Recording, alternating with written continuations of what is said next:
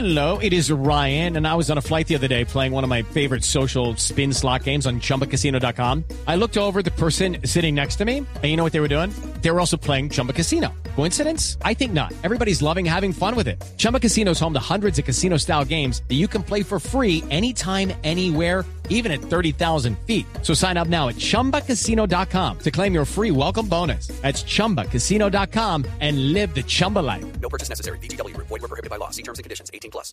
Boombox.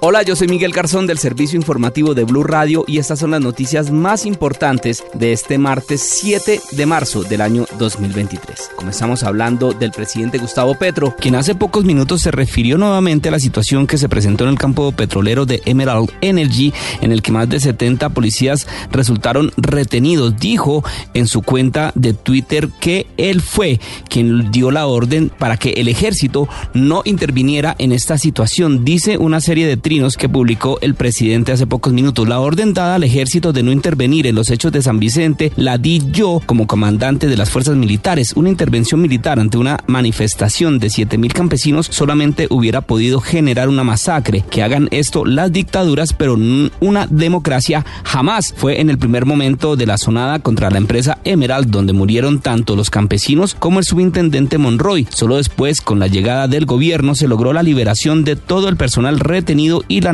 la negociación pacífica. La situación de indignación del campesinado que se congregó allí proveniente del Guaviare, la Macarena, Putumayo y el Caquetá se debe a que sienten que incumplieron acuerdos firmados por el gobierno Duque en Altamira y por el incumplimiento de sanciones impuestas a la empresa. Entonces estos son los trinos del presidente Gustavo Petro acerca de la situación difícil que se vivió ya hace unos días allí en el departamento de Caquetá. Por otro lado, la investigación de la Fiscalía por el caso de Nicolás Petro, el hijo mayor del presidente Petro ya tiene avances relevantes que incluyen el testimonio de tres de los implicados que en las últimas horas se presentaron ante la Fiscalía Catalina Vargas. Las pesquisas de la Fiscalía en el caso de Nicolás Petro ya están encaminadas en tres ejes fundamentales. Primero, los testimonios. Pudimos conocer que al búnker de la Fiscalía ya se presentaron tres personas con sus respectivos abogados que han sido nombrados en el supuesto entramado. Estas personas no solo entregaron su declaración, sino también algunas pruebas para sustentar su versión. El segundo eje tiene que ver con el cotejo de los miles de chats, audios y grabaciones entregados por Dai Vázquez, donde hay otros nombres de presuntos implicados que aún no han salido a la luz pública y que eventualmente podrían ser objeto de investigación por parte de la Fiscalía. De los primeros señalados en este entramado está el condenado narcotraficante Samuel Santander López Sierra, el hombre Malboro, quien ha negado cualquier tipo de contacto con la familia Petro. Finalmente, en este caso, los investigadores indagan para establecer si hubo algún delito electoral o un enriquecimiento ilícito solicitud. Gracias, Catalina. Y en Blue Radio hablamos con uno de los abogados designados por el Clan del Golfo para manejar su acercamiento con el gobierno en el marco de la ley de sometimiento. Mateo Piñeros, usted habló con uno de los miembros de este equipo de abogados. Buenas noches. ¿Qué le dijo? Sí, señor Miguel. Buenas noches. Pues en las últimas horas se conoció por medio de un comunicado que el Clan del Golfo había designado a sus abogados para avanzar en las negociaciones y los diálogos con el gobierno. Uno de ellos y el que va a encabezar este equipo es el abogado Ricardo Giraldo, quien aseguró aquí en Blue Radio que están a la espera de que el gobierno nacional responda a este pronunciamiento hecho por el Clan del Golfo, en el que manifiestan su voluntad de avanzar hacia la paz total. Sin embargo, sí resalta que por medio de la ley de sometimiento va a ser muy difícil que este grupo se desmovilice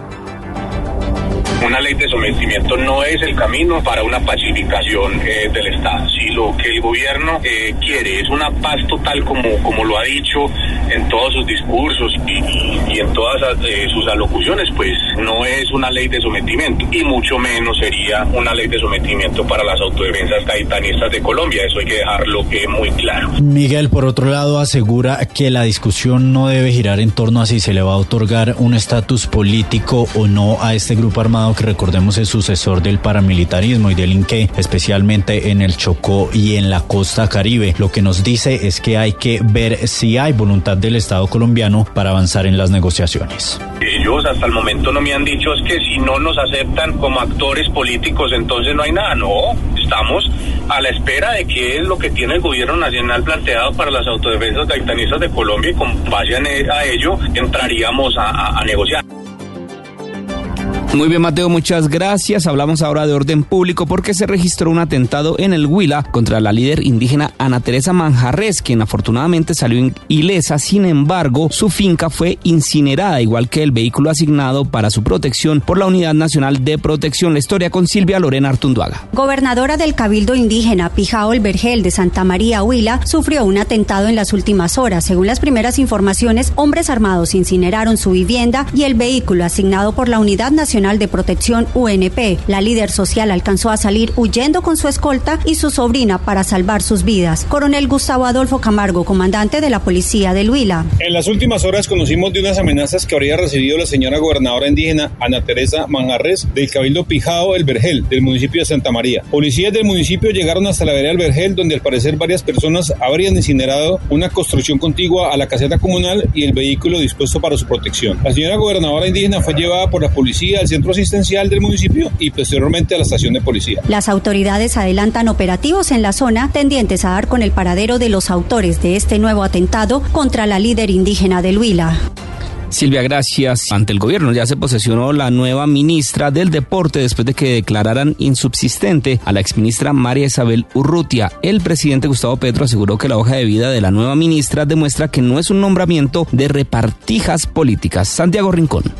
Efectivamente, después de toda esta polémica alrededor del caso de María Isabel Urrutia, ya exministra de Deporte, pues el presidente Gustavo Petro acaba de posesionar aquí en Casa de Nariño a la nueva ministra Astrid Viviana Rodríguez Cortés, quien es profesora de la Universidad Pedagógica precisamente de Educación Física. Dijo además que la hoja de vida de la ministra demuestra que llegó ahí por méritos y no como un cargo burocrático. Así que felicitaciones Astrid, ahí ahí, porque estaban diciendo que estos cargos iban a ser repartidos partidos, eh, políticamente, politiqueramente, tantas mentiras que se dicen por ahí, eh, no voy a mencionar en dónde. El primer pronunciamiento público de la nueva eh, ministra del Deporte será este miércoles en donde se espera que se pronuncie sobre esos contratos que dejó la exministra María Isabel Urrutia en los últimos días de su gestión. Además, la Secretaría de Transparencia anunció que en menos de una semana entregará la información sobre dichos contratos y la investigación que pueda adelantar si hay algún tipo de irregularidades lo comunicará a los entes de control. Santiago, gracias. Y en total fueron ocho los presos que se fugaron del centro de reclusión transitorio de San Nicolás en la ciudad de Cali esta tarde. Las autoridades adelantan a esta hora operativos de rastreo a 20 cuadras a la redonda del sitio de reclusión para dar con el paradero de estas personas. Fabrit Cruz. A esta hora, la Policía Metropolitana tiene desplazada toda su capacidad operativa en la búsqueda de ocho internos del reclusorio de San Nicolás, centro de Cali. En este lugar, el día de hoy en la tarde se presentó un motín que generó la fuga de presos. El coronel William Quintero, subcomandante de la policía, entregó detalles. Ya se hizo una verificación y un reconteo en cada una de las celdas, donde se, puede, se logra establecer de que faltan ocho personas que encuentran privadas de la libertad en este, en este lugar. En este momento estamos verificando con inteligencia y policía judicial la identidad de cada uno de ellos, obviamente, para iniciar la búsqueda. Las autoridades confirmaron que producto de estos operativos al menos unos 20 internos de este centro de reclusión transitorio ya fueron recapturados. Gracias Fabrid y escuchen esta historia. A pocas horas de que se conmemore el Día Internacional de la Mujer, en Blue Radio acompañamos a un grupo de mujeres militares en su entrenamiento y graduación como paracaidistas en el fuerte militar de Tolemaida, aquí muy cerca a Bogotá. La historia la tiene Juan Andrés Beltrán. Los aplausos son de un grupo de mujeres del Ejército Nacional minutos antes de saltar en paracaídas y ganarse sus alas doradas. Karen Hernández es subteniente del Ejército. Nuestro distintivo son unas alas. En el uniforme camuflado va encima de nuestro apellido. La oficial junto a otras 19 mujeres culminaron su entrenamiento y darán el salto para convertirse en paracaidistas del Ejército. Con el fin de poder efectuar las operaciones aerotransportadas a diferentes lugares donde no se puede ingresar, ya sea por, por tierra el comandante de Educación y Doctrina del Ejército General José Soto explica la complejidad del ejercicio. Van a realizar cinco saltos, el cual las convierte en paracaidistas. Van a saltar a 5.000 pies de altura. La aeronave despega y minutos después llega la hora de saltar. ¿Por quién vas a saltar? Por Dios, por mi familia y por el ejército. Hernández y sus 19 compañeras se ganaron sus alas doradas, dejando muy en alto el nombre de la mujer militar. Muy bien, Juan Andrés, muchas gracias. Y en información internacional, el regulador de transportes de Estados Unidos anunció hoy una investigación especial del historial de seguridad de la compañía ferroviaria Norfolk Southern Railway, un mes después de que uno de sus trenes se descarrilara y liberara químicos tóxicos en una ciudad del estado de Ohio. Y en deportes, la Champions League ya dio a conocer sus primeros clasificados. Benfica y Chelsea hicieron respetar su condición de local y ahora avanzaron a los cuartos de final. La noticia con Juan Carlos Cortés. Esos clasificados son Chelsea y Benfica. Los portugueses motivados por su victoria en la ida en Bélgica no aflojaron y con goles de Rafa Silva, Gonzalo Ramos en dos oportunidades, Joao Mario y David Neres golearon al Brujas 5 por 1, una serie que en total quedó 7 a 1. Joao Mario de Benfica sutilmente al poste izquierdo de Mignolet. Benfica no alza la orejona desde 1962. Otro que hizo respetar su casa fue el Chelsea. Así va Havertz.